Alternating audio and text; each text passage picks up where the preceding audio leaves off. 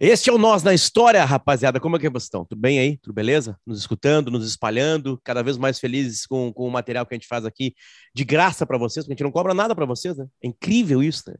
É incrível como é a gente é verdadeiro. Uma né? vez uma vez me disseram que, que, que, se ninguém paga para te ouvir é porque a tua opinião não vale nada. É, quem disse isso foi Eduardo Bueno. Mas eu disse. Mas não é o nosso caso, né? Mas não, não, é, o nosso caso. caso. Eu ia falar isso. Exatamente. Eu disse, se, é, cara, essa frase minha tinha que ser posta tinha, no, no, tinha no mural. Tinha, porque ela resolve, Quem ela dá, resolve. Se você dá a sua opinião. De, é, se você dá a sua opinião de graça, é porque ela não vale nada. Então, eu estou aqui vendendo as minhas opiniões e as minhas informações para a KTO e para a Gruppen, duas empresas maravilhosas que sabem o significado do conteúdo, da informação, da veracidade, né? que o único jeito de você transformar o mundo é você transformar você mesmo através do conhecimento, né? para você fazer apostas mais corretas e ficar rico, e aí não precisar mais se informar de nada, porque o rico não precisa se informar. E também você se proteger do, dos vírus, inclusive no sentido da vacina, e também proteger o teu computador. Então, eu quero agradecer de coração a Gruppen e a KTO por estarem me pagando regiamente e não estarem pagando nada para Potter e Arthur, que abrem mão generosamente do cachê deles em troca do meu conhecimento, da minha sabedoria, da minha generosidade e, acima de tudo, da minha modéstia de aceitar participar desse programa. Gruppen e KTO estão com a gente, exatamente isso, eles fazem dois momentos com a gente por aqui. É, obrigado pela, por, por adentrarem neste nosso querido nós na história. O nós não é o pronome, o nós é o nó, aquele que geralmente a gente dá na cadarço, né? No, mas, mas não principalmente... pode ser o pronome. Mas não ah, pode, pode ter ser. leitura dupla. A gente, como a gente, como a gente é uma banda de rock, né? As pessoas podem uh, achar o que bem entender, tipo assim, né? Uma banda de rock que cancelou o Spotify, uma banda de rock que não aliás, se relaciona com Spotify. Aliás, a gente está a favor do Spotify e do New Young não, ao mesmo tempo. Nós não, temos uma opinião diferente. Não. não, não tu, tu perdeu, democraticamente tu perdeu. Só do New Young, só do New Young e contra o Spotify. A Aliás, se você é está o... ouvindo isso no Spotify, apague, cancele. Aliás, a, a gente, gente tá, é o Crosby, Stills e Nash, que é. saiu fora agora também. Ah, saíram também? Peraí, só, só tem que contar uma piadinha boa, é, que eu li na Rolling Stone, não era nem piada. A banda se chamava Crosby, Stills, Nash Young. Então, Young pediu para sair para comprar, uh, Young pediu para ir comprar cigarros e a banda passou a se chamar Crosby, Stills e Nash. eu, li, eu li na Rolling Stone. Maravilhosa. Muito né? bom, muito bom. Peninha, olha só, a, a dica foi tua. É, é, graças a Deus vai ser um programa que tu vai falar bastante. Né? Isso é interessante. É, e, e parte de um homem, como tu disse, mais novo que, que tu, né? Estava lendo um livro que a gente já avisa, galera, não adianta procurar na Amazon, não adianta procurar no Mercado Livre, não existe lá. Né? É, a galera que sabe os caminhos da ilegalidade vai encontrar o link rapidinho dele para baixar é, em, é, na versão Kindle ou outro leitor né, eletrônico para de livros. Uh, não tem de forma legal também. Não tem de forma legal. Não existe de forma legal em Kindle coisa... também o livro. Coisa uhum. louca, né? É, uhum. E, e no, no, instante virtual tu vai encontrar por 200 pila. Mas antes disso, Penny, o que, que, uhum. que, o Arthur fazemos? É, a gente não lê o livro, não encontrou o livro. Numa semana uhum. não dá para ler, a gente faz outras coisas ali no Nossa História.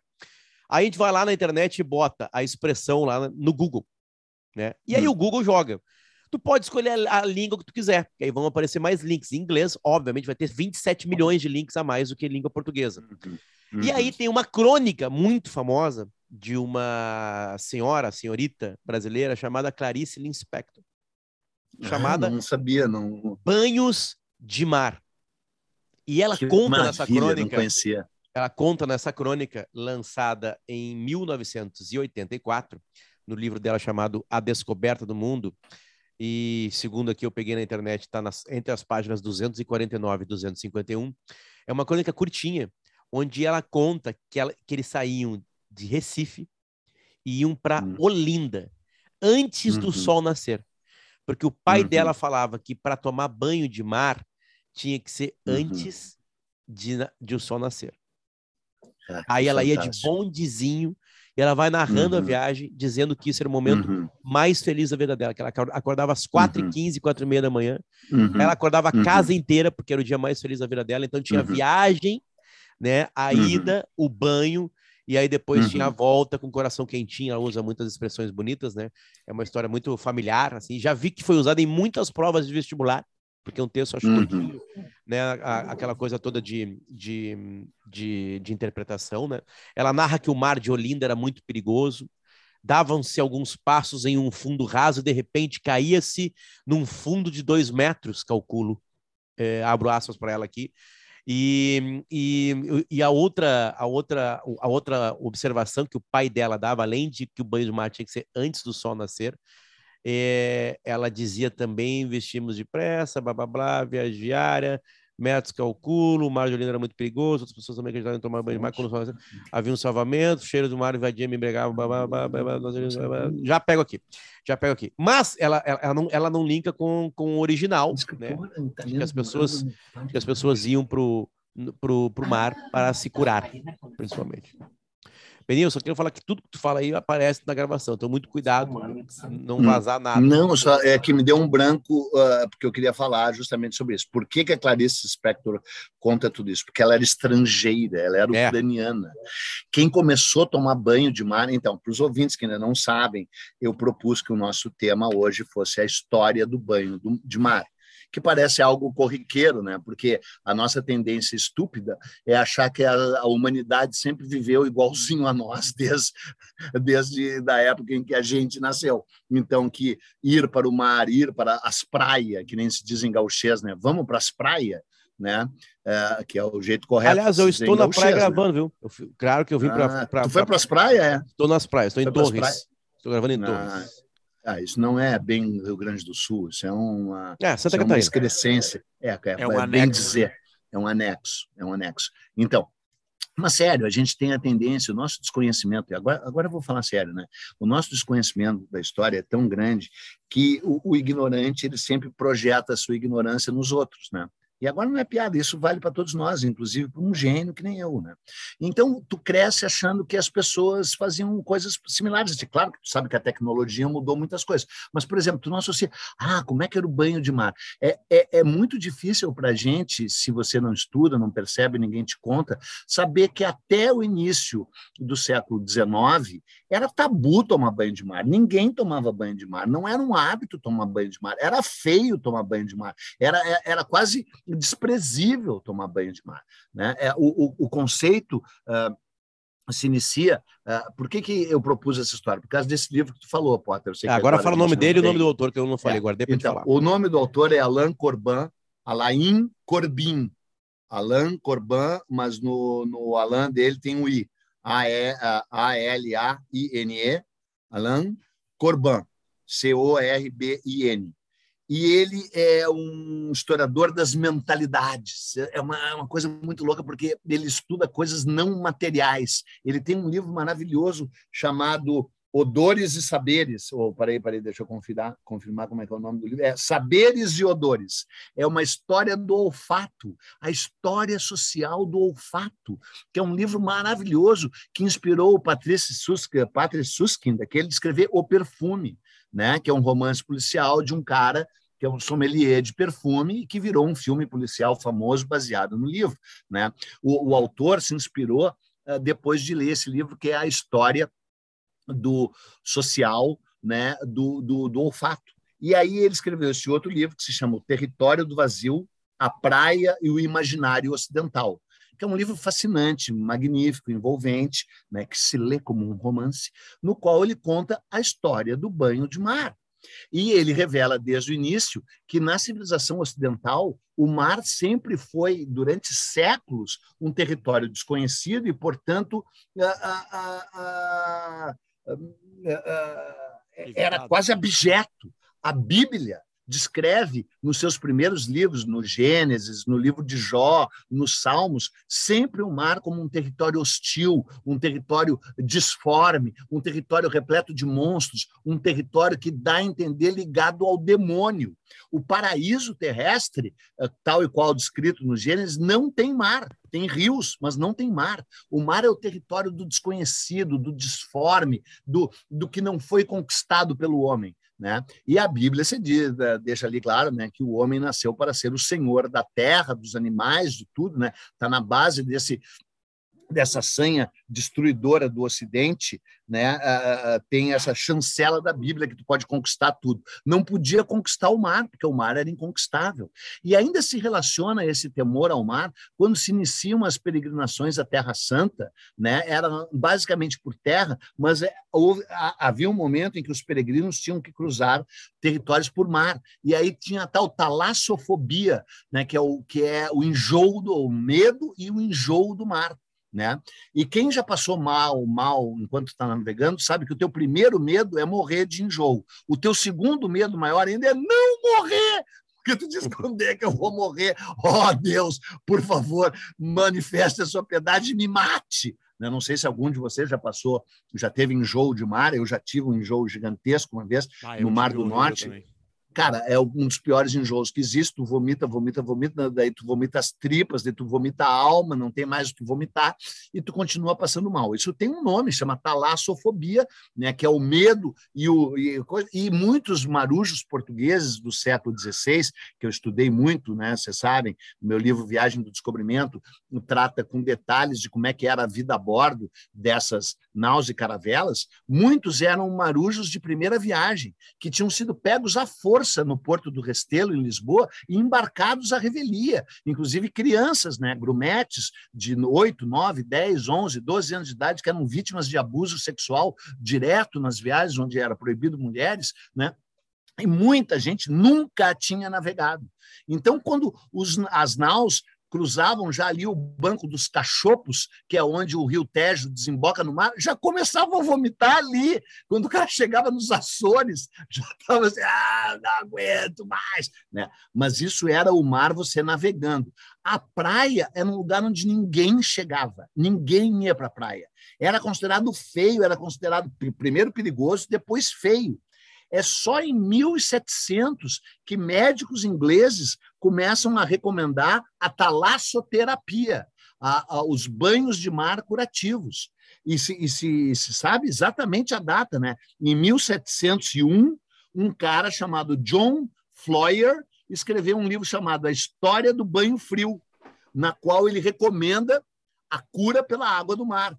E em 1749, um outro médico inglês chamado Richard Freewin, eu vou, vou, vou citar para se alguém quiser procurar John, John, né? E Floyer é F-L-O-Y-E-R, escreveu a história do banho frio, que dá para encontrar trechos aí no, no, no, no, oráculo Google, né? E aí o Richard uh, Freewin, que é free, que nem free mesmo, e W-I-N, uh, em 1749, registra as primeiras curas comprovadas através do banho do mar.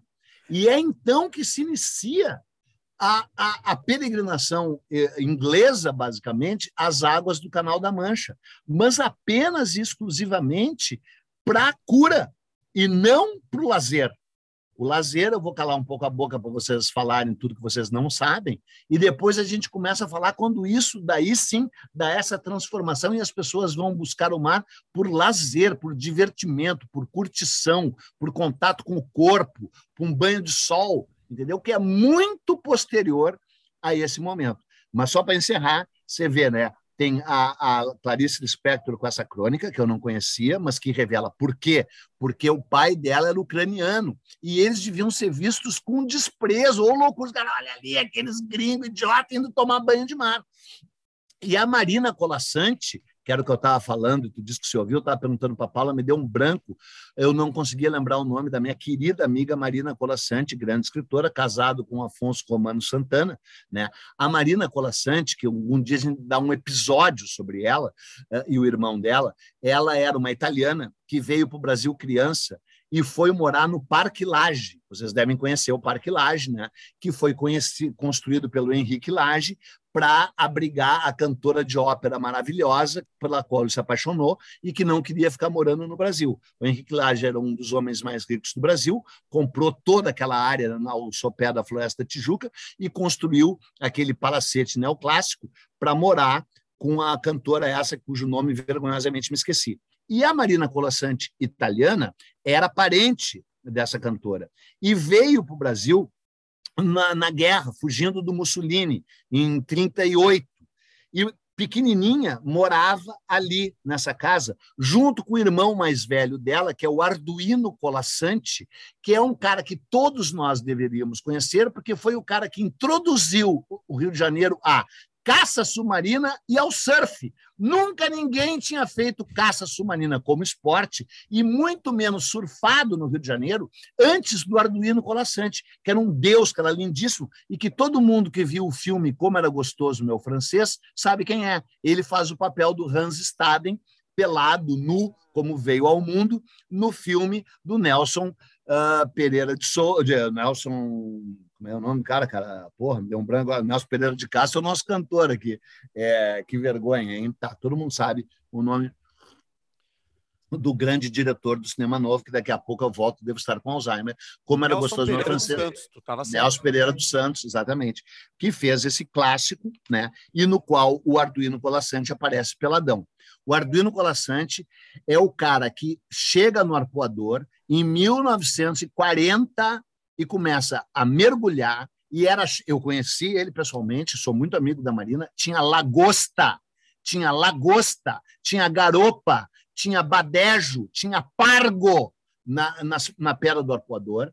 A Marina me conta que a areia era de uma finura branca, maravilhosa, inacreditável. Não tinha nenhuma única pessoa, ninguém tomava banho de mar, porque eu sei que eu estou emendando todos os assuntos, eu vou calar a boca, mas desculpe, eu sei que é interessante também, porque o banho de mar só cola, só pega de vez no Brasil quando soldados norte-americanos vêm para o Brasil no, no Natal, naquela grande base de Parnamirim, em Natal, no Rio Grande do Norte, e aí os, os, os potiguar veem os americanos tomando banho de mar e não acreditam não acreditam que eles estão tomando banho de mar por diversão, por prazer, e soldados americanos se instalam no Rio de Janeiro, e aí os hóspedes do Copacabana Palace, dentre eles Walt Disney e Orson Welles, começam a tomar banho de mar em Copacabana em larga escala. E é então, na, na, a partir da Segunda Guerra,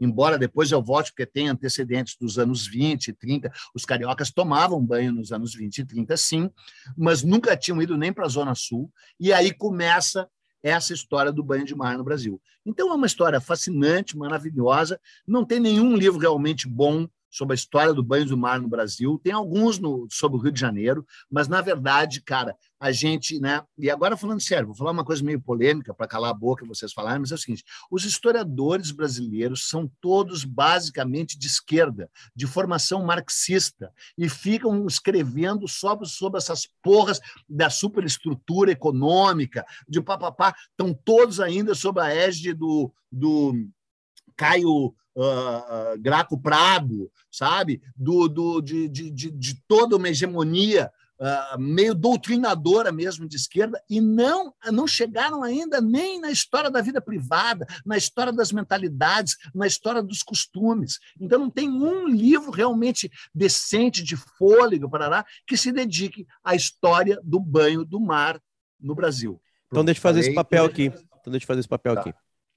Tá. É, uh, quem. É, o Mar acreditava-se, né? aliás, para variar, toda a turma de 1600, de 1700, de 1500, de 1700 e 800 ali, ela na verdade ela não criou quase nada, ela só olhava para trás, achava algumas coisas e Isso. copiava.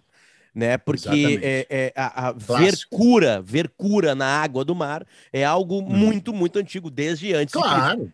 Né? Claro, e tem, e tem, e tem claro. um aspecto muito interessante sobre o mar na mitologia grega também, que é, que é basicamente o que, o que elabora as narrativas das quais a gente vai Bom, se Homero, como uma sociedade, né? É. É, e, e, tu tem Poseidon, por exemplo, que é o deus dos Sim. mares, né? Que ele é absolutamente caprichoso, ele não é um cara hum. muito de bom temperamento, então sempre se esperou que o mar fosse. Não, é de péssimo revolto. temperamento. É, de Sim. péssimo temperamento. Que o mar fosse revolto, que o mar fosse repentinamente violento, ao passo que a água doce do, do uhum. território uhum. terrestre, ela, uhum. cada, cada lago, cada regato, mulher, né? cada rio é. tinha, um, tinha é. um deus próprio. É. Era Sim, onde tudo. Mulher, tudo mulher, tudo né? Mulher, o, mar era homem e o, a água doce era mulher. É, e, e, esses, e esses regatos, eles eram é, é, habitados por ninfas, que ao meio-dia elas saíam da água e ficavam nuas. E aí tem essa, esse lance do diabo do meio-dia. Então, pô, a água doce era uma coisa gostosa, boa, e o mar era um uhum. troço ruim, xarope. Sim.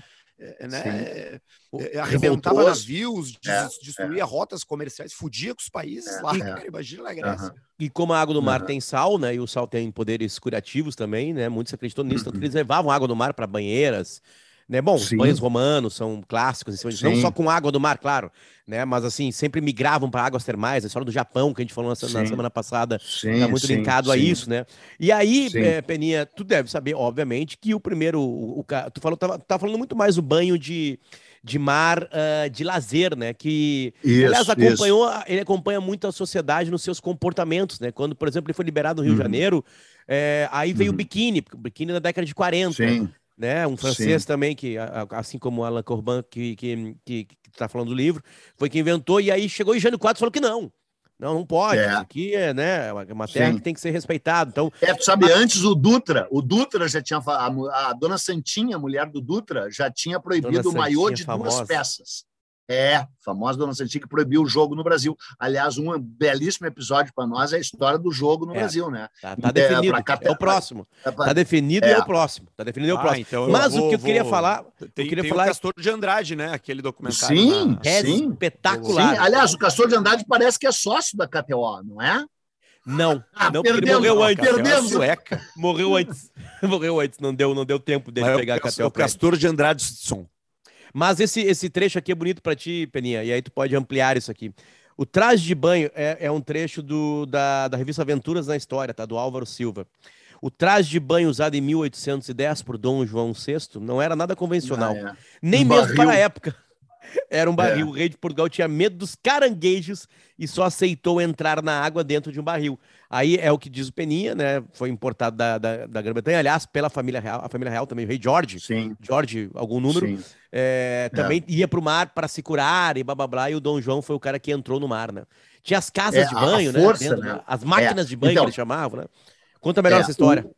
Então, essa história é, também é fascinante, né? Porque é o seguinte: não há nenhum registro histórico que o Dom João tenha tomado um único banho de corpo inteiro em toda a sua vida.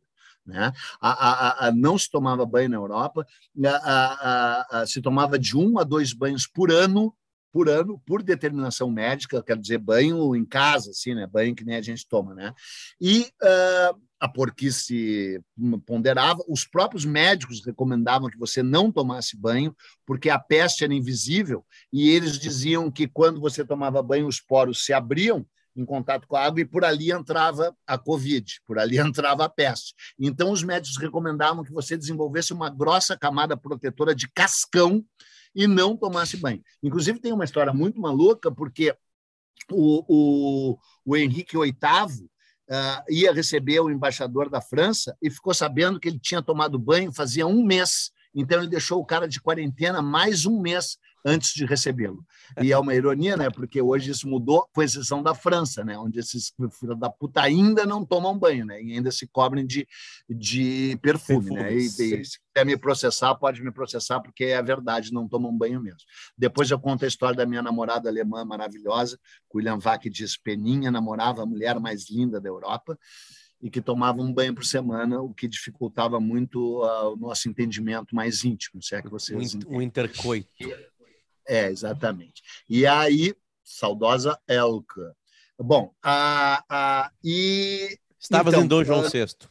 Então, o Dom João era especialmente porco. Inclusive, o Dom João é, passou para a história vitimado por uma série de características caricaturais que ele tinha. Ele era muito feio, a, a, a cara dele era um, é, emergia de um redemoinho de rugas e, e pelancas, ele tinha uns beiços pendurados e, e não tinha colágeno tal, e ele era muito porco. Ele usava as túnicas dele até elas apodrecerem no corpo. Isso é registro histórico, isso não é a Carla Camurati naquele filme. E ele, de fato, usava o, o, o, na algibeira, nos bolsos, frango assado, que ele era louco por frango assado, né? E ele tinha sempre uns frangos, então tinha umas nódoas de gordura tal. E ele tinha uma micose horrorosa na virilha e ele vivia coçando o saco, literalmente, porque ele tinha muita coceira nas bolas e na, na virilha por causa de uma micose, a mesma mão que ele dava a beijar na cerimônia do beijamão. E aí, quando o cortesão vinha e só fazia o, o barulhinho do beijo e não encostava o beiço na mão, o Dom João puxava a cabeça do cara e encostava a boca do cara na mão dele. Tá? Aí ele desenvolveu uma, uma, uma doença de pele terrível na panturrilha esquerda e estava comendo a perna dele. E os médicos disseram: só a água do mar te cura. Ele dizia: não, tô, não entro no mar, eu não tomo banho, eu me recuso. Isso está tudo registrado, com detalhes. E aí criaram uma casa de banho para ele na Praia do Caju, que é muito revelador, porque chama Praia do Caju, porque era repleta de cajueiros, era uma das praias mais lindas do Rio de Janeiro e hoje é das mais horrorosas, é onde fica o cemitério do Caju, é no bairro da Saúde, por isso que o bairro chama Saúde, porque a Praia do Caju foi a primeira praia onde as pessoas iam se curar, né? E do, na Gamboa, Gamboa Saúde, né? São zonas portuárias terríveis, horrorosas, uma paisagem de imperfeições, típica do Rio de Janeiro, uma periferia, embora seja central, é incrível, né? Não, não, é uma. O Brasil consegue vencer essa dicotomia, né? O centro vira periferia, né? No sentido arquitetônico, urbanista, né? E aí levavam o Dom João para lá, quase se debatendo à força, e tinha uma casinha de madeira onde ele era posto dentro, vestido com traje de madeira e só a perna só aquela perna entrava e tocava na água. E ainda ficavam uns caras espantando possíveis caranguejos ou peixinho dali. Ele ficava meia hora lastimando, murmurando, dizendo: ah, ah, esse é horrível contato com a água. Até que se curou dessa doença de pele. Se curou? Aí, que era. Se curou, se curou. Rapaz. E mesmo assim não adiantou nada, ele continuou sem gostar de banho, mas daí as pessoas passaram a tomar esse banho ali no bairro da Saúde. Né? então, porra, é uma história é, incrível, né? De, deixa eu só é, é, dar um passinho aqui, né? A gente estava falando sobre o texto da Clarice Inspector chamada Banhos de Mar, né? Ela veio com dois anos para o Brasil e uma Sim. coincidência, ela fugiu de uma guerra civil entre ah, Ucrânia ah, e Rússia. Sim. A família dela veio para cá por é. causa disso, né? Foi primeiro para Recife, depois ela foi para o Rio de Janeiro, tem aquela Sim. estátua famosa lá no, no Rio, né? E o outro detalhe que o pai ucraniano dela falava né, era que além de tomar banho antes do sol nascer, em jejum, que tudo isso fazia bem para a saúde, né, era algo revigorante. Né? Então, quando estava nascendo o sol, eles pegavam e voltavam, pegavam um contrafluxo, né? Uma outra coisa isso. que favoreceu bastante, né, porque é, é é, é, uma coisa estranha isso, assim. Eu, eu vamos lá, eu, eu tava lendo numa. Na, tem a, a, Sal, a, a Salt Co. em São Francisco, que é uma empresa de hum. sal de São Francisco, e eles têm um, um, um, site bem interessante assim, que conta a história do sal e, e claro, do, do, do, sal no mar, né? É, de lá que eles retiram. Uh, e, e, e, tipo assim, a gente tem muitas cidades linkadas ao mar, mas é estranho que os balneários famosos mesmo, né? Tá, o Rio de Janeiro é uma uhum. história diferente, mas Sim. vários balneários famosos não são capitais dos seus países, Sim, né? Saint-Tropez. É? Ibiza, né? né? A Isso. mesma coisa aqui, né? Aqui no Rio Grande do Sul, aqui no Rio Grande do Sul, desculpa, em Santa Catarina acontece a mesma coisa. A gente vai para as praias catarinenses, só uma delas é capital. É, e, hum. e o, o aspecto. E nem tem de... praia direito. Não, e aí que tá, uma Hoje. coisa. É, porque assim, o banho de mar é algo linkado com a natureza, é o encontro do homem, né? Sim. No caso, o homem, a humanidade, uhum. com a natureza. Só que só foi uhum. possível uhum. isso virar algo muito gigantesco porque o homem inventou outras coisas. E uma das principais invenções foram as ferrovias. As ferrovias foi é. um grande boom dos balneários, né? Você chegou Sim, mais rápido, totalmente. mais fácil, né? É, é muito totalmente. fácil andar de trem. É fácil. O trem é, exatamente. Ele é, ele é leve, é uma viagem Exato. tranquila, né? Do que uma carroça, leva muita buraco, gente, do que buraco, do que barro, né? Tava ali a ferrovia, o ferro, uhum. a madeira e deu. E levava, claro, muita gente. Né? Não precisava dirigir, uhum. se preocupar com isso. É uma grande invenção. E isso, e então essa modernidade nos levou à natureza de alguma hum. maneira, nos levou ao encontro a Exatamente, que... a antinatureza, a antinatureza nos levou à, natureza, né? Porque a estrada de ferro é a antinatureza, né, cara? É uma, é, é, uma, é uma porra de um ferro e de um aço que já foram extraídos com grande violência das entranhas da Terra, transformados com altíssima temperatura, daí uma máquina diabólica soltando um, um jato fumarento A história do trem, anota aí, a história é. do trem, vamos falar de trem. É. Vamos falar a história de trem. do trem é maravilhoso, especialmente aí, no Brasil. E, né? e o Brasil e é tão diferente. Né? Exatamente, é. o Brasil é tão diferente, tão diferente que a gente tem uma, uma, uma topografia e uma distribuição para o metro quadrado de população de A a E no Rio de Janeiro, que só tem no Rio de Janeiro. Tá, acho é. que tem algumas cidades também, Cape Town tem um pouco disso também, é, algumas outras cidades do mundo grandes, eu estou falando, né? Tem isso. E a gente destruiu aquilo que nos levou hum. e que nos foi para frente. Bom, a gente estava contando a história dos americanos. Qual foi quando a gente falou dos grandes é, magnatas americanos? Era um capítulo sobre o quê? Ted Roosevelt? Não, não, agora há uhum. pouco. A gente falou sobre. Que a gente botou os magnatas. Era uma... Ah, sobre faroeste. É. Sobre faroeste. Isso, é, isso aí. Né? É, é, é, é, trem. É trem, é uhum. é ferro, madeira. A gente, a gente configura um, um, imenso fracasso no, no, Spotify, ou, porque tu sabe que hoje fracassar no Spotify já é dístico de honra, né? Porque o Spotify é nojento, é repugnante. Infelizmente para está... ti, não. Aliás, é, é, é, o Peninha tá louco para entrar nesse assunto, mas tá louco, louco, louco para entrar nesse assunto.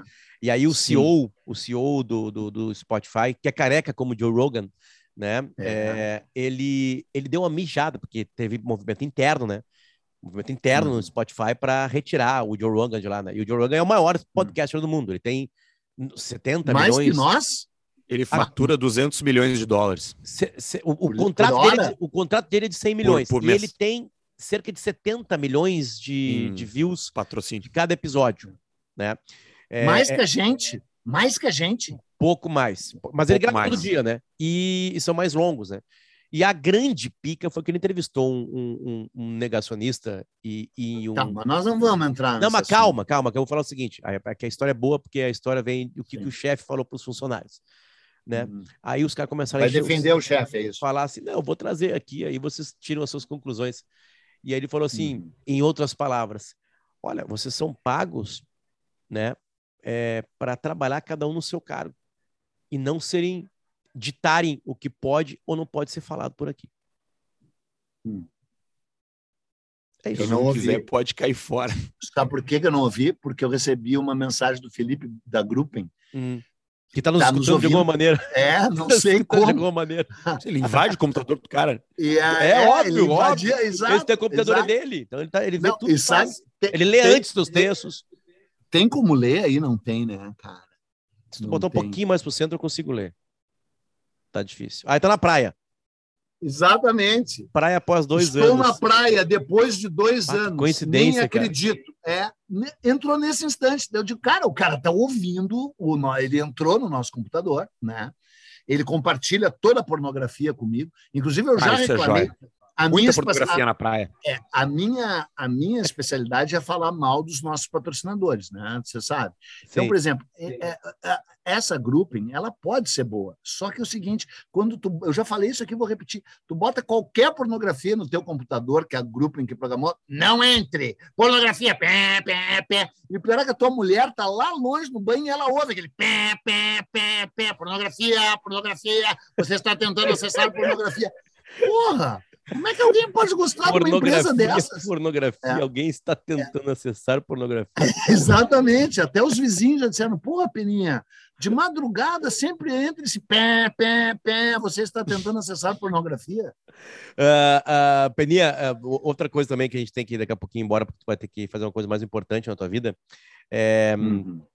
é que o seguinte, no momento que eu falei que os caras de 1.600, 1.700, eles só encontravam né, na ciência da época, né? E aí também pode linkar com a Grupo, quando a gente fala de tecnologia, que a Grupo está junto.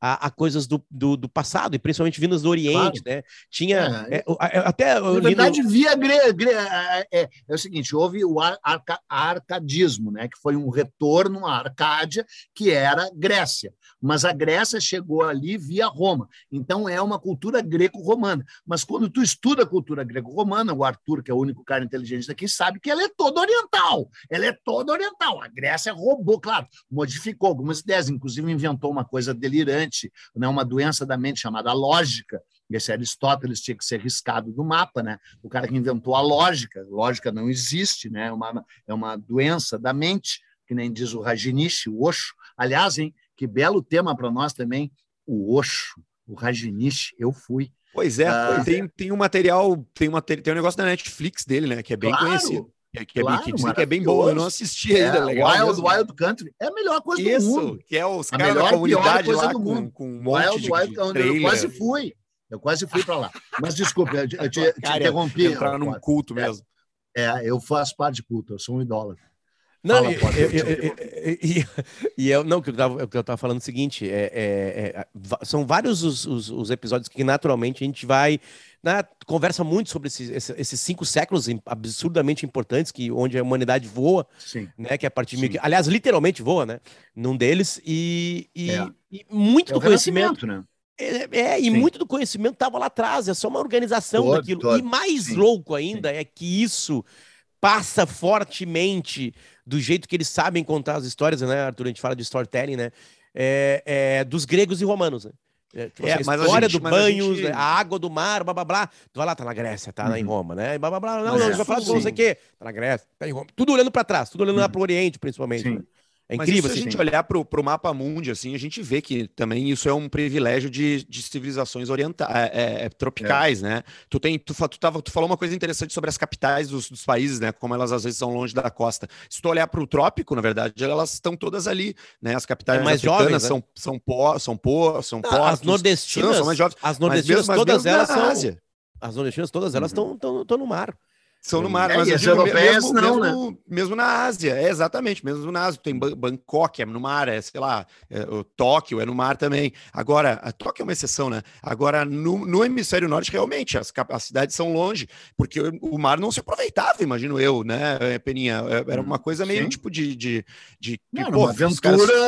existiam de. de... E, e, é tão importante a posição geográfica, vamos lá, vamos imaginar que por alguma, alguma loucura da história da humanidade, Lisboa está a 150 quilômetros do mar. Né? Uhum. Tem é, navegações? Não, é, Teríamos é, navegações? Imagina pelo menos as portuguesas. Ah, teríamos, teríamos, daí seria no Porto lá, né? Que sempre foram duas cidades mas, rivais, né? Até é, hoje se odeiam, é, né? É. Mas, várias, mas várias civilizações tá, mas, a, mas a família real, mar, né, a família real não estaria no Porto, né? Tipo assim, tinham outra, sei lá. Não, é, eles na verdade, estariam Portugal, em Sintra. A gente já fez um episódio sobre Portugal, né? É, eles eram muito divididos, né? O norte é, e o sul eram inimigos, ainda são até hoje, né? A rivalidade Portugal é um lugar minúsculo e o norte e o sul se odeiam e têm trajetórias diferentes realmente, né? Querem se o, separar. O, o Alentejo é pior que meio que sim. E o Norte se sente totalmente superior. Mas eu quero falar uma coisa que vai mudar a vida de quem está nos ouvindo e a vida de vocês. É claro que na ignorância constrangedora de vocês, vocês nunca ouviram falar. Cara, eu odeio, eu adoro dizer essa frase, na tua ignorância constrangedora, porque tudo que eu resolvi fazer e pesquisar na vida se deve ao fato de um dia eu estar andando uh, sob o efeito de ervas sagradas e perceber que a minha ignorância era abissal e eu decidi que eu não ia mais ser ignorante, porque tinha acesso à informação. Então, eu disse: eu quero saber, eu quero conhecer. E comecei a ler vorazmente. Eu já lia desde, desde criança, claro, é um hábito que se adquire, mas eu lia aventuras, eh, aquela velha história, Júlio Verne, Karl May, Robert Louis Stevenson, blá, blá, blá, blá, blá, blá, blá. E depois tinha passado pelaquela frase horrorosa de ler Marx, Engels, né? aquela coisa que não leva a lugar nenhum. E aí, tô brincando. E aí um dia eu resolvi ler mesmo, assim, basicamente história, porque eu concluí que eu era muito ignorante. Então, quando eu digo a tua ignorância constrangedora, de certa forma, eu estou me referindo a mim mesmo. E eu fico mais feliz ainda de contar uma história que eu descobri faz dias de pessoas que eu nunca tinha ouvido falar e que eu uh, finjo que já conheço há 40 anos e que tudo sei sobre eles, e digo, na tua ignorância constrangedora, tu nunca ouviu falar de.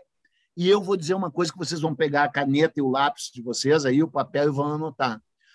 O Gerald, o Gerald, Gerald, né? O Geraldo, Gerald, Gerald, sei lá, Gerald e Sarah Murphy. Já ouviram falar no Gerald e Sarah Murphy? Uh -uh. Não, né? Nem eu. até, até dez dias atrás, quando eles caíram da minha vida, não saíram e não sairão jamais. Esses caras eram dois multimilionários, filhos de multimilionários americanos. A Sarah Sherman Murphy era, era a neta do general Sherman, aquele escroto, canalha, assassino, matador de índio, que foi presidente dos Estados Unidos, uh, general horroroso da Guerra da Secessão e que decidiu que os índios seriam exterminados e mortos, e a família ficou riquíssima, ela era a neta deles. E esse, uh, uh, ela chamava Sarah Sherman, virou Sarah Sherman Murphy, porque casou com Gerald Murphy, cujo pai tinha criado uma loja eh, de departamentos tipo Woolworth, sabe? Renner, Marisa, Riachuelo, aliás, essa não, porque essa é bolsonarista e nojenta, né? Mas uma, uma dessas lojas aí de departamentos e ficou multimilionário. Ela era 10 anos mais velha do que ele. E eles se apaixonaram. E a família dela se recusava que ela se casasse com ele porque era dinheiro novo. E aí eles se casaram e se mudaram para a Riviera Francesa em 1905 e inventaram a Riviera Francesa eh, do jeito que eu vou contar para vocês, porque a Riviera Francesa só funcionava no inverno. Foram eles que forçaram os hotéis a, em, em Cap d'Antibes, sabe Antibes, né? Antibes, cara, Antibes. Eles inventaram Antibes. Eles, o principal hotel que ainda existe, que só reabre agora em abril, porque eu queria me hospedar lá, o Hotel Cap d'Antibes, eu queria me hospedar, embora custe 3.500 euros a diária. Mas eu perguntei se eles não me aceitavam por meia hora. Não aceitam. E eles só reabrem em abril, agora fecharam com a pandemia. Eles convenceram esse hotel a abrir no verão, porque só iam para a Riviera Francesa as pessoas no inverno, ainda nessa de cura e de, de talassoterapia.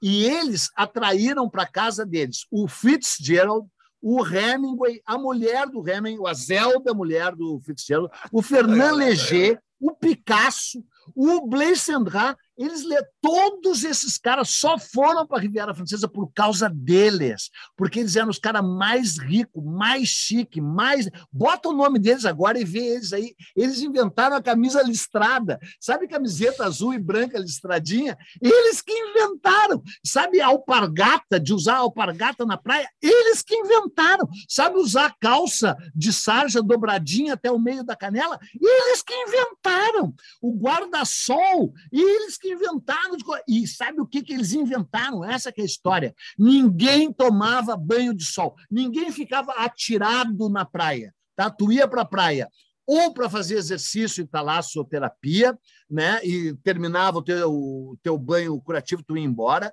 ou tu ia para fazer exercício, exercício, assim, isso já tinha. Mas ninguém nunca tinha ido para a praia para não fazer nada nada. Eles inventaram o dolce far niente na praia, no sol até às 10, depois debaixo do guarda-sol até o meio-dia. Eles inventaram que tinha que ver o pôr do sol no mar. Te juro, é tudo verdade. É inacreditável esse, esse casal. Você que está nos ouvindo, vai lá, vai no Google, bota lá Gerald Murphy, Sarah Murphy, leia sobre a vida deles, veja a casa deles. E aí eles tiveram que se mudar de novo para os Estados Unidos e eles inventaram Hamptons, East Hamptons, sabe? Que é o balneário de Nova York, claro, o balneário cima, chiquésimo. Eles fizeram a primeira casa de lá chamada The Dunes, as Dunas. Tem a foto dessa casa, tá? Onde o Bob Dylan do lado ali, o Bob Dylan foi compor o disco Desire. Bob Dylan se mudou para lá em, em, em 1975 no East Hampton. Eles, Como é que chegou neles? Cara, Cara, como é que eu cheguei neles? Eu tava. Puta Pessoas merda, boa conheceu pergunta. falaram pra ti. Não, eu tava pesquisando sobre a Deve ter Zelda. livro, não, não é no livro do Alan? Zelda. Não, não, não, não. Eu estava querendo comprar um livro assinado no eBay. A minha obsessão, agora que eu estou rico de novo, graças a vocês, né?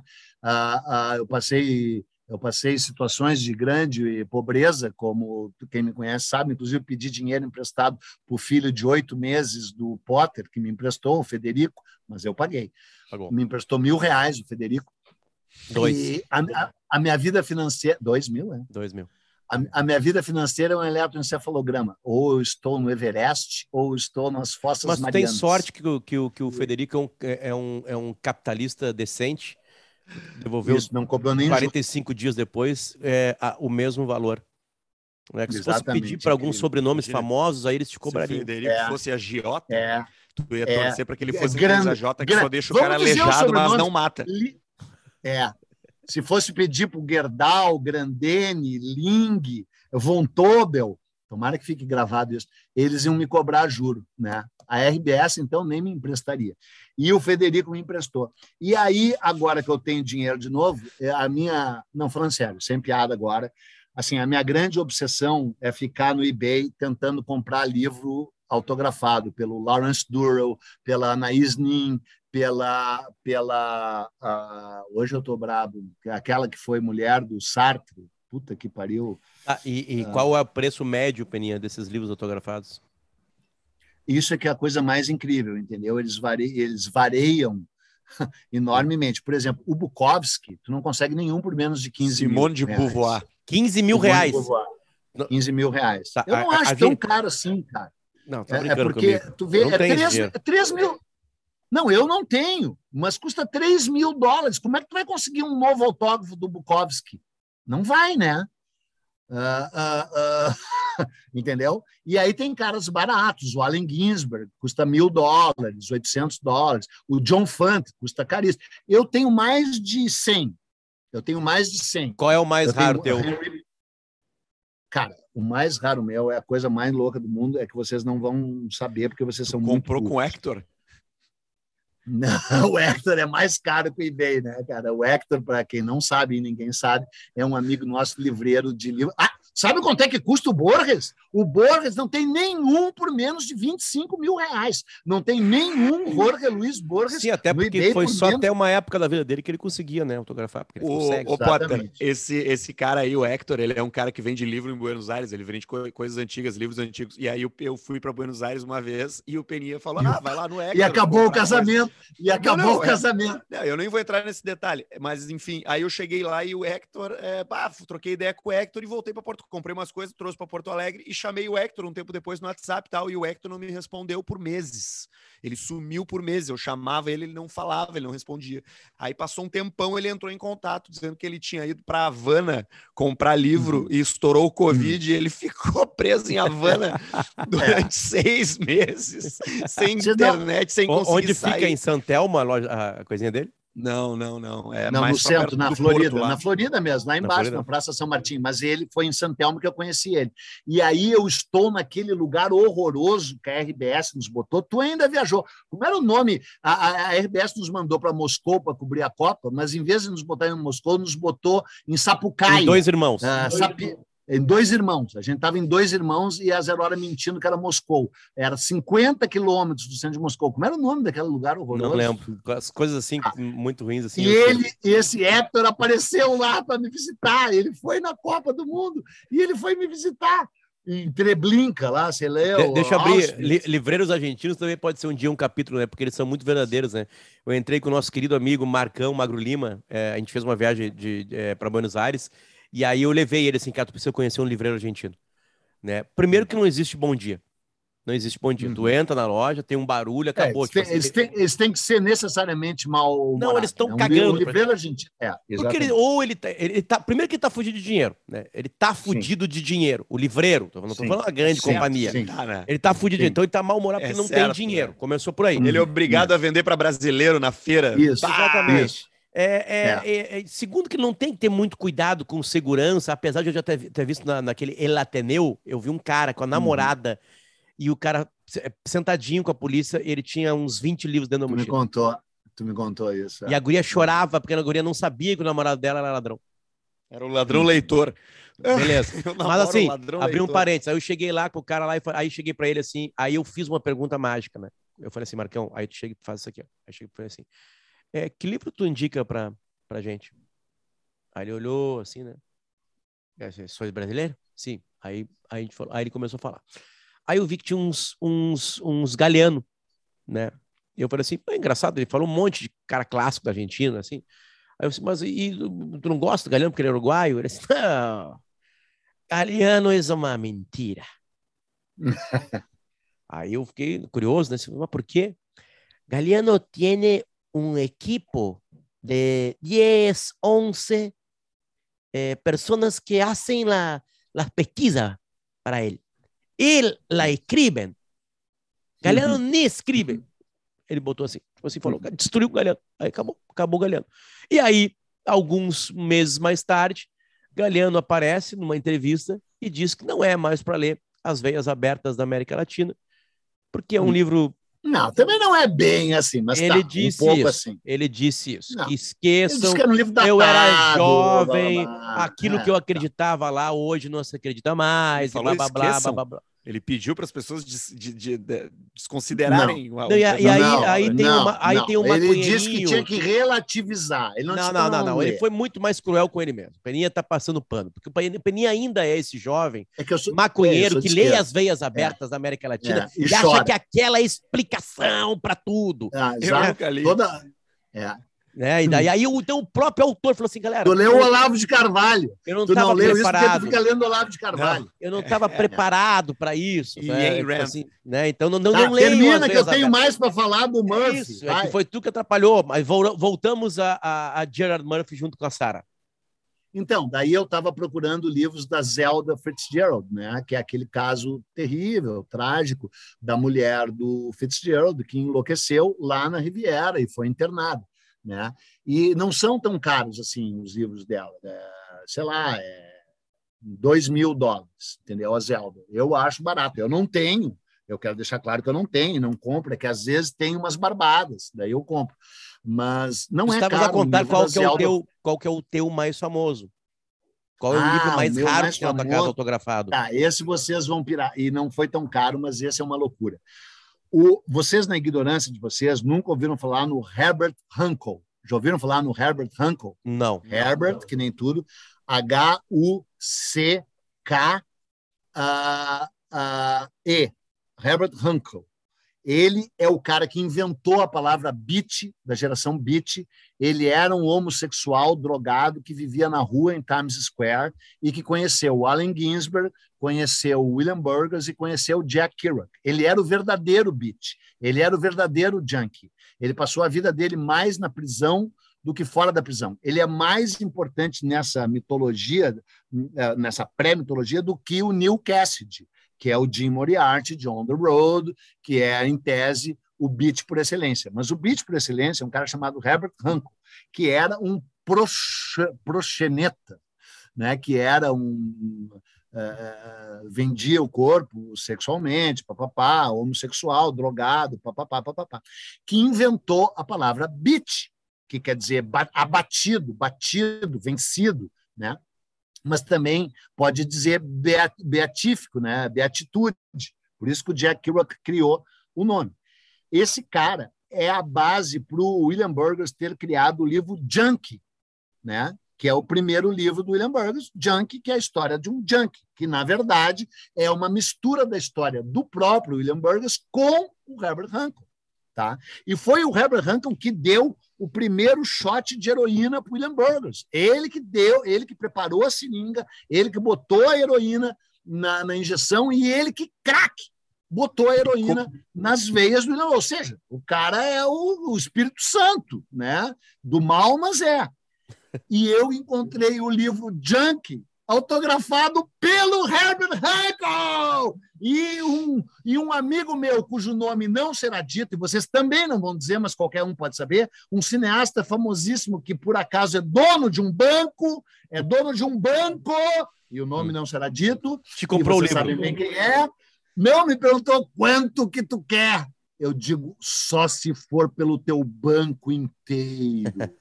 e aí, como ele não pôde dar o banco inteiro, eu não vendi. Ô, ô Peninha, para acabar o episódio de hoje, porque tu, realmente tu tem que sair, né? É, para não deixar, uhum. não vamos acabar esse episódio sobre o que o Galeano disse sobre as veias abertas da América Latina.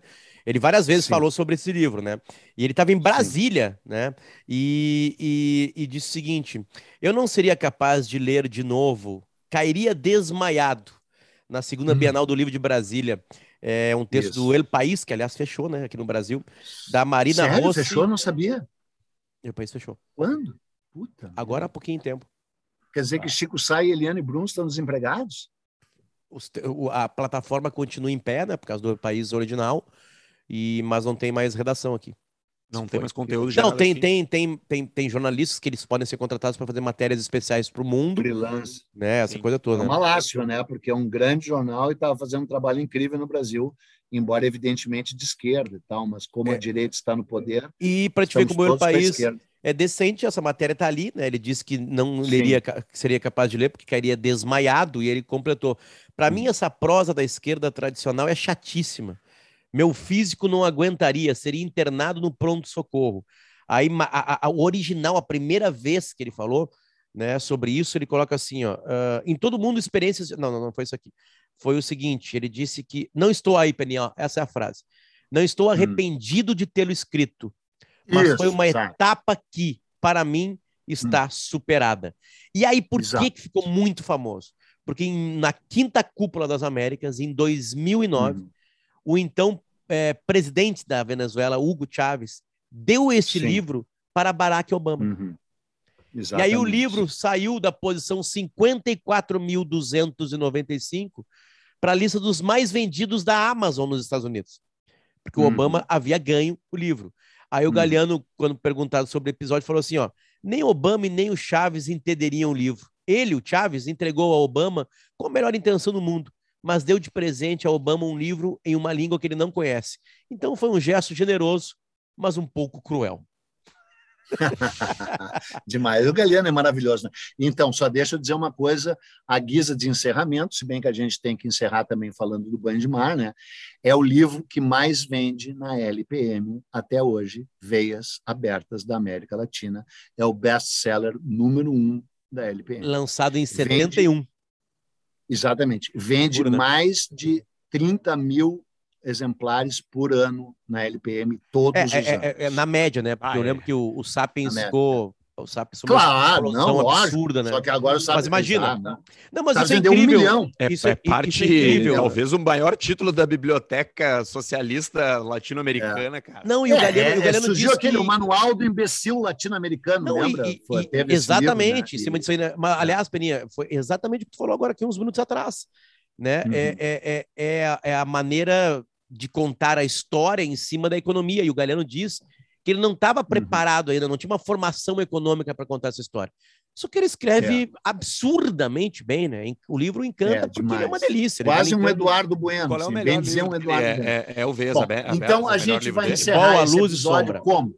A gente vai encerrar esse episódio indo para a praia para constatar na praia que os brasileiros descobriram seu pedacinho de paraíso e com a incúria, com a inépcia, com a incompetência, com a ineficiência típica de um país que não tem zoneamento, que não tem planejamento, que não tem urbanismo, que não tem dignidade, que não tem decência, destruíram todas as praias. Algum dia eu escreverei a história de como os gaúchos descobriram e destruíram Santa Catarina. Talvez escreva a história do banho de mar no Rio Grande do Sul, esse lugar horroroso todas essas praias ocupadas sem planejamento, com, com, com, uma especulação imobiliária absurda, sem saneamento básico, sem proteção ambiental, sem zoneamento. É tudo uma zona, é tudo um horror. Tomara que todas as praias fiquem poluídas e tomara que todos os brasileiros passem a tomar banho de mar na merda, que é o que merece um povo que não conhece a sua história. E com essa, me retiro para Cap d'Antibes. Um beijo para ti, Peninha. Sempre lembrando que a gente conta a história conforme a, a, o que a gente é, porque os índios brasileiros tomavam banho de mar a vida inteira. E para aí, E quando os portugueses chegaram, achavam que era um naufrágio que estavam se afogando. Eu vi essa história sério, também. Encontraram um monte de índio no mar, os caras estão se afogando, estão se afogando. Aí chegaram Não, perto, os caras estavam rindo. Curtindo. É. Fazendo a gente... Então, ah, o primeiro banho de mar foi em 1700 caceta né? É. Todo mundo já estava entrando no mar, a gente é atrasado pra caralho e fica achando que tudo foi a gente que fez. Peraí, vou ter que encerrar mais uma. Com uma, eu tenho que ir embora, mas eu tenho que encerrar com essa. Quando tem a expedição do Martim Afonso de Souza em 1531, o navio está a 22 quilômetros da costa e, e, esse livro foi anotado, uh, esse livro foi publicado, uh, esse livro é de 1535, a expedição foi de 1531 a 1533, e o, o diário do Pedro Lopes de Souza, irmão do Matias Afonso de Souza, foi publicado em 1535. E ele só saiu no Brasil em 1931 todo anotado por um almirante, no tempo que o almirante prestava, chamado Eugênio Marx. E esse fez notas de pé de página, tal, que são melhores que o livro. E aí tem esse episódio quando eles estão navegando na costa do Espírito Santo, a 25 quilômetros da costa, 22 quilômetros da costa, e, e, com a velocidade X, que eu não me lembro, nós, Tá? E aí aparece dois índios nadando no meio do mar e diz: Ei, querem o Brasil? Sério. E o Pedro Lopes anota no, no, no, no, diário que nadavam feito golfinhos. E aí o cara calcula a velocidade, a velocidade que, os que o navio tava, porque o, o, o diário basicamente anota qual é o vento e qual a velocidade em nós que o que o nosso. Mas é importante essa informação, cara. É importante é, essa informação. Qual a velocidade que os, que os. Tipo assim, atleta olímpico, é campeão mundial. É, Sim. o Mark Phelps. E com a mãozinha assim. E aí o cara calcula o seguinte: que eles devem ter visto o navio lá na puta que pariu, à esquerda, né? E já saíram nadando para a direita, assim, para quando o navio tá chegando. Entendeu, né? Sim, fizeram o, a conta. Ângulo. É. Sim, fizeram a conta, o navio está lá, ele vai chegar lá quando eu estiver aqui, eu vou nadar nessa direção. E para chegar ali, querem para o Brasil que nadavam feito golfinhos. Com essa, me retiro. KTO, muito obrigado por estar com a gente. As probabilidades desse, desse episódio é, é, que fossem. Naufragar. É, é, foram por terra. Se né? afogar foram por terra, é. foi muito legal. E Gruppen também está com a gente. Os momentos KTO e Gruppen se misturaram aqui, né, várias vezes, né? A gente fica falando das possibilidades, né? É, como é que seria se não tivesse o trem? Talvez não tivéssemos, né? Se estivéssemos atrasados nos balneários e nos, nos, nos na, na, Riviera Francesa, por exemplo, Agora como trouxe. Que eu, aqui, que eu me dei conta que a gente não falou do salva-vidas. Eu tenho certeza que o Peninha tem uma história para contar sobre salva-vidas. É, eu, eu li uma coisa de salva-vidas que a, a, a, a, nesse texto da Clarice Lispector, ela, a outra coisa que o pai dela falava era que o banho tinha o poder de cura, né? O banho de mar, o poder de cura, então ele estava completamente europeu nesse sentido. E, e, e antes, e em jejum. Também entrar no mar em jejum. Ah, claro. Em jejum. Sério? Antes do sol nascer, em hum. jejum. E, e no texto ela disse que lá em Olinda tinha um salva-vidas fortes e eles chegavam hum. na, na aguinha mais assim, mais nessa parte rasa e abriam os braços e as crianças e as senhoras se penduravam nos braços dos salva-vidas para ficar brincando oh. na água, porque tinham medo da água de Olinda, né? Bonitinho isso aí, né? Beijo para vocês. Tchau. Beijo. Até mais. Tchau. tchau, tchau. Até semana que vem. Semana que vem, aliás, qual é o assunto semana que vem mesmo? A gente decidiu? Aposta jogo no Brasil. Jogo no Brasil. O jogo. O, jo o jogo no Brasil ou o jogo? O jogo, mas acho que a gente podia focar no Brasil e por que, que a bancada evangélica não quer liberar e o significado que isso teria para Gramado, Canela, Petrópolis, uh, Florianópolis, uh, Punta Tinha uma época Leste, no Brasil é... que a esquerda não queria o jogo. É. Tinha uma época no Brasil que a esquerda não queria o jogo. Não sei como é que está a opinião hoje dos, dos, dos políticos de esquerda. Beijo para vocês. É, pra... Beijo, tchau. Tchau. Vou ter que ir.